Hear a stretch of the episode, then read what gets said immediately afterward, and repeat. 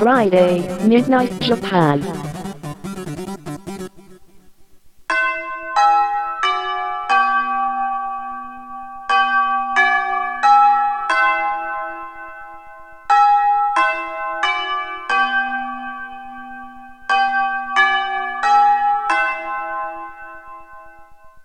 玉川女子大留年ライフ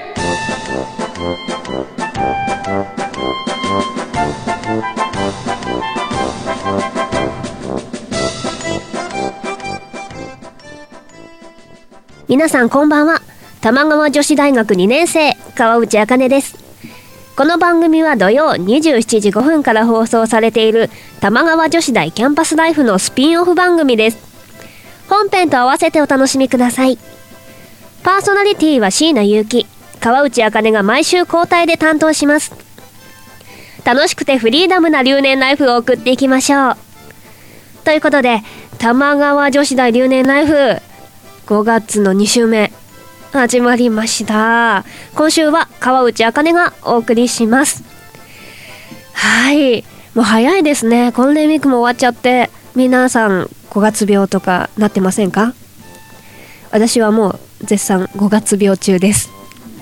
はい。毎年私はですねあの5月のゴールデンウィークも関係なくそのライブだったりなんだったりちょっとあったのでそんな5月病 何それ美味しいのみたいな。お前ら5月連休だったんだろそれぐらいいいじゃねえかみたいな感じで思ってたんですけど今年はちょっとお休みいただいて時間にちょっとねちょっと長く帰らせていただいてたんですけどもう辛いね。辛いね。連休明けって辛いね。まあ皆さんもねそんな連休明け辛いところ辛くって1週間頑張ったところだと思いますがまあまあ今週もマニアックにいきたいなと思っていますのでお付き合いどうぞよろしくお願いします。はい。ということで今週はね何についてマニアックな話をしたいなと毎回ね思ってるんですけど今週は春アニメについてお話ししたいなと思っています。はい。春アニメ。というえっ、とね何て言うんですかねあんまりアニメ見てない人には馴染みがない言葉だと思うんですけどマイクールマイクールあのまあドラマみたいな感じであのーチェックしている方にはもうねそろそろ皆さん見るものも決まっていい感じでアニメを応援している時期かなと思います。私川内茜もですねアニメ大好きオタクということで はいオタクであのね通っているんですけどまあツイッターとかもアニメのツイートがねひどくてよくご指摘をいただく私オタクの川内と ですけど今週はねそんな春アニメ3月ぐらい3月じゃないな。4月頭ぐらいからもうどんどん徐々にね今年の春のアニメが始まっていてこれが秋ぐらい秋は夏までかな。夏まで続くわけなんですけどワンクールね、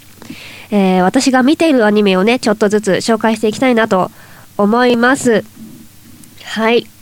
私が見ているアニメ日曜日から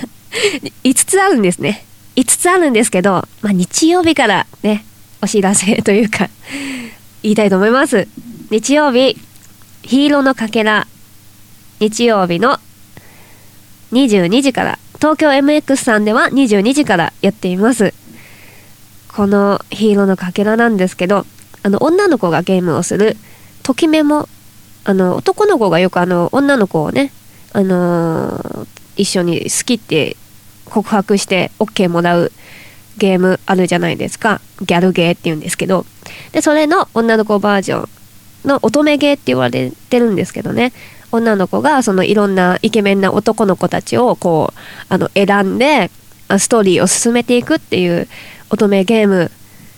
が元になっているアニメです。まあ、最近は乙女ゲーから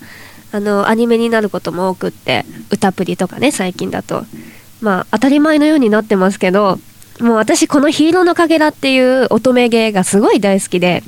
というか私が初めて乙女ゲーをやったプレイしたゲームが「ヒーローのかけら」なんですね。もう5年前ぐらいですかねになるのかな発売されまして、えーイラストが和樹ヨネさんという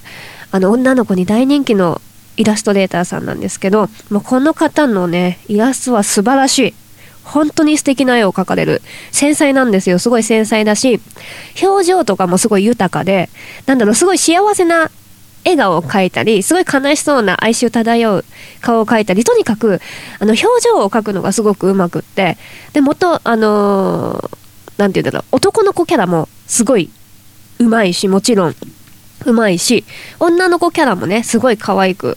ね嫌味なく可愛く描いてくださるそんなイラストレーターさんなのでもう本当にもうこの和樹よね様々みたいな 感じでもう和樹よねさんの作品 OK みたいな。そんなそれほどすごいあのイラストレーターさんが描いている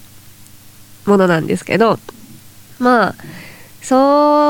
はいえどもまあお話もすごいあの切なくって面白いんですけど面白いというかねあのときメモとかそういう感じじゃなくてもっと物語チックなストーリー性ストーリー性があるというかもう選択肢によっては死んじゃうの。選択肢間違えるともう死んじゃうとか結構ねあの激しいゲームなんですけどそれのなんかまあうまくまとめたバージョンが今アニメになってます。日曜日東京 MX 他いろいろいろんなとこでやってるしニコニコでもやってますのでもしも機会があったらねあの女の子ちゃんでイケメンの二次元のイケメンが好きだわってことはぜひぜひ見てみたらいいんじゃないかなと思います。続きまして次月曜日飛びまして火曜日黒子のバスケ火曜日東京 MX23 時から東京では23時から MX でやっているアニメです。と黒子のバスケっていうのは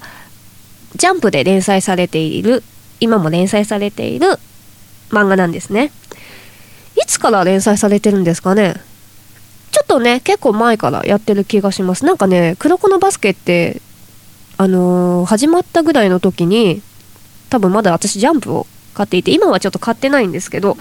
でジャンプを買っている時になんか始まったっていうイメージがあったのであ今アニメになったのかっていう感じ受けました。まあジャンプの連載作品なのでねまあジャンプ読んでる方いっぱいいると思うのであ黒子読んでるよとかいう方もいっぱいいるんじゃないかなと思いますがまあこの話以外まあ黒子のバスケっていうだけあってあバスケ漫画なんですね。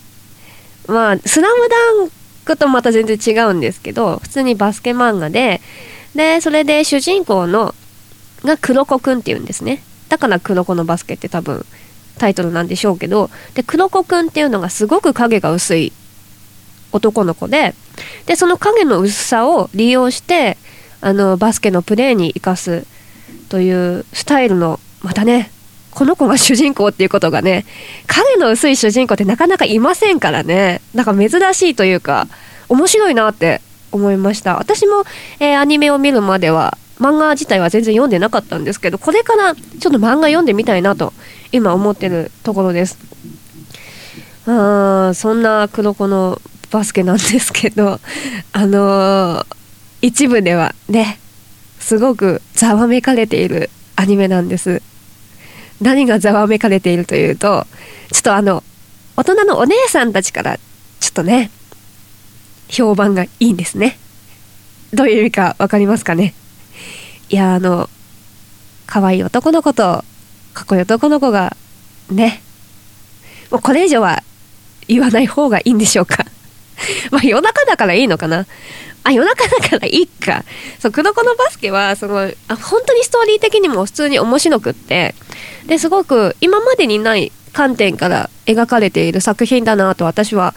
こうまだね4話か5話ぐらいまでしか見てないですけどそう思ってたんですけど、まあ、出てくる男の子男の子がねまあ男子バスケのお話なので基本的に男の子が多いわけですよ。出てくるのがね。でみんなかっこいいんですよねそれが。でなんか結構その黒子くんっていうのがあの他の選手から人気ありましてすごい信頼を得てる人物でみたいでで結構みんな黒子黒子って言って来るシーンがあっちゃったりしてまあ大人のねお姉さん方はわけわけなるわけですよ。あの一番最後にスチルじゃないや。スチ一番最後に終わった後に最後にエンドカードっていうイラストがこう表示されるんですけどあの仲良さそうなイラストだったりね。でそれでキャーってなっちゃって大変だったのが4話かな。4話エンドカード事件という 事件が起こりましてまあ女の子の一部のお姉さん方々に喜ばれたそんなアニメですね。あでも普通に面白いから男の人でも別にそういうの嫌な人とかでもいや普通に見て楽しいんでぜひこれはね私今回5つ見てますけど5つの中で一番私はおすすめかなって思ってますのでぜひ純粋に見てみてください。はい続きまして評価。水曜日。東京 MX 東京では MX で24時半からやっています。評価。これは京アニが制作しているアニメですね。京アニといえば軽音。鈴宮春日の憂鬱。あとあれ。タイトル出てこない。曖昧3センチってやつ。どうしよう出てこない。えー、返してニーソックスとか。あれだよ。あれだよ。出てこないよ。まあそんな感じで、京アニさんはね、素晴らしい、あのね、可愛らしいアニメをたくさん作っている会社なんですけど、そんな京アニさんが作った評価。なんですけど、これすごいね。これ、絵がめっちゃくちゃ綺麗。めっちゃやばい。これはね、もう、絵見てるだけですごいうっとりするし、男の子もね、可愛いし、女の子も本当に可愛く描かれてて、すごい、本当にうっとりしちゃうようなアニメなんですけどこちらあの一応ミステリー学園ミステリーということらしくって結構 私が思ってた学園ミステリーとちょっと違ってものすごい中二病なあのミステリーでしたまだね1話とか2話しかまだ見てないんですけど今後のね展開に期待したいなと思っています。今日は2ファン必見。とにかく本当に絵が綺麗です。ぜひぜひ見てみてください。続きまして坂道のアポロンというアニメ。木曜日フジテレビさんで24時45分からやっています、まあ、一部の地方では見れないらしいんですけどうちの地元富山県でも見れないらしいんですけどはい坂道のアポロンこれすごい。これすごい。私2番目におすすめですね。今期では。坂道のアポロンっていうのは時代が昭和ででジャズを演奏する高校生たちのお話ですごいあの何て言うんだろう。あのー、哀愁もすごい古き良き時代な感じとかその素敵なジャズの音色とかあと青春時代のなんかそういう思い出みたいなのがそう蘇るような素敵なすごい癒されますね。うん。普通にあの大人が見てもあ大人向けっていうのかな。小学生とかにはあれかもしれないですね。中学生以上かな。あとジャズが好きな人とか。本当あのー、40代50代の人が見てもね時代が昭和だし昭和時代のお話だしすごい面白い作品だと思います。これは九州が舞台のアニメですね確か。うんすごい面白い。普通に なんだろう。なんか普通にって言ったらあれなんですけど普通に本当に面白いなと。普通にアニメとして普通に面白いなと思いました。でこれなんですけど、えー、テーマソングとかオープニングエンディングとか全て菅野陽子さんが監修全部作ってらっしゃるらしいんですよ。菅野陽子さんといえばマクロスであの曲を作ってらっしゃる。とにかくすごい有名なアニソンでもアニソン以外でも本当に素敵な曲を書かれる方でとても有名な方なんですけどやっぱオープニングもエンディングもすごい素晴らしい曲になっていますのでそんな曲もおすすめというかぜひチェックしてほしい。もう全て最初からオープニングからエンディング最後終わるまでぜひぜひちゃんと見てほしいアニメだなと思います。で次最後。同じ木曜日の坂道のアポロンの後枠でやっている後枠っていうのかな？次の枠にやっている釣り玉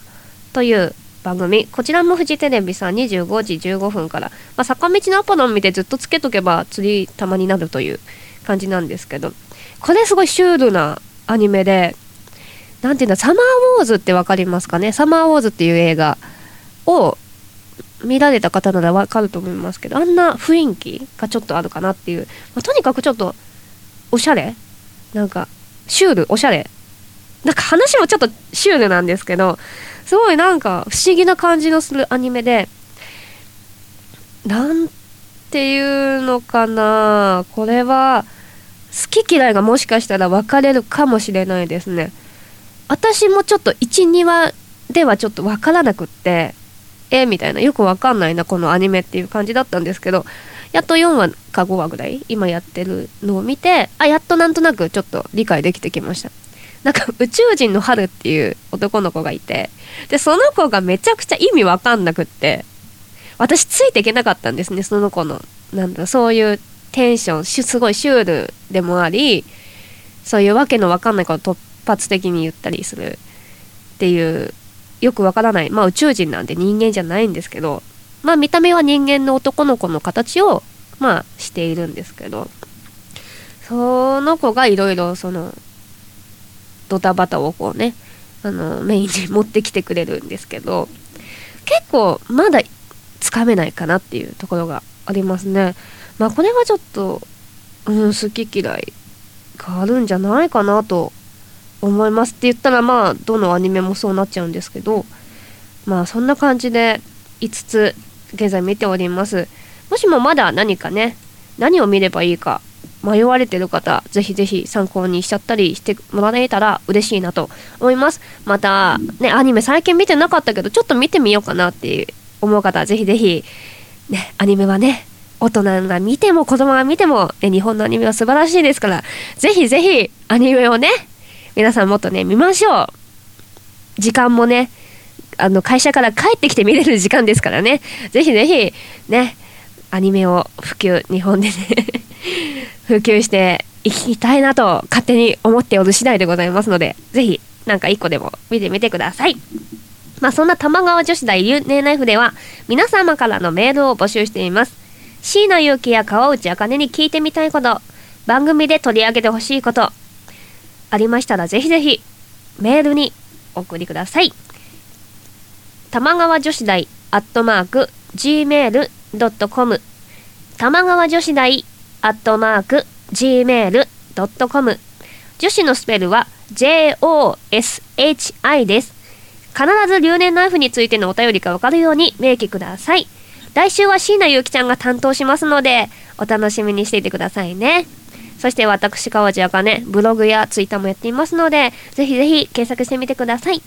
それでは、私、川内あかねのプレイを聞きながらお別れです。それでは皆さん、おやすみなさい。好きだよ好きだよあなたの思いがいつかあの子に届きますようにと高鳴る今度よ